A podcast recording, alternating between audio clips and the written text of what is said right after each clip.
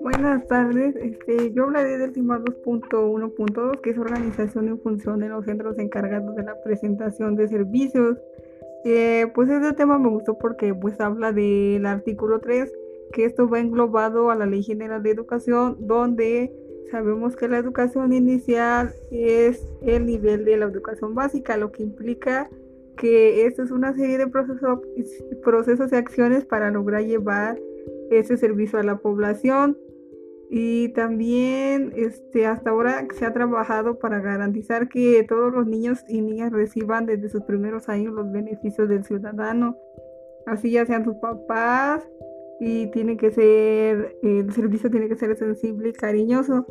También las intervenciones educativas van dirigidas a los niños menores de 3 años y esta educación debe ser pertinente y de calidad que permiten el desarrollo de sus capacidades físico-motoras y cognitivas y socioemocionales del lenguaje para así poder favorecer un desarrollo y bienestar que impacten durante toda su vida. También entra el CCAPI, que es la estructura de los centros comunitarios de atención en, la primera infancia.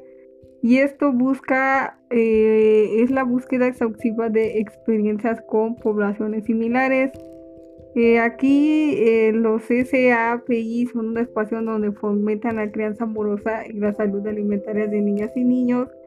de 0 a 3 años y su funcionamiento contempla la colaboración de los ciudadanos para prepararse y proporcionar una buena alimentación.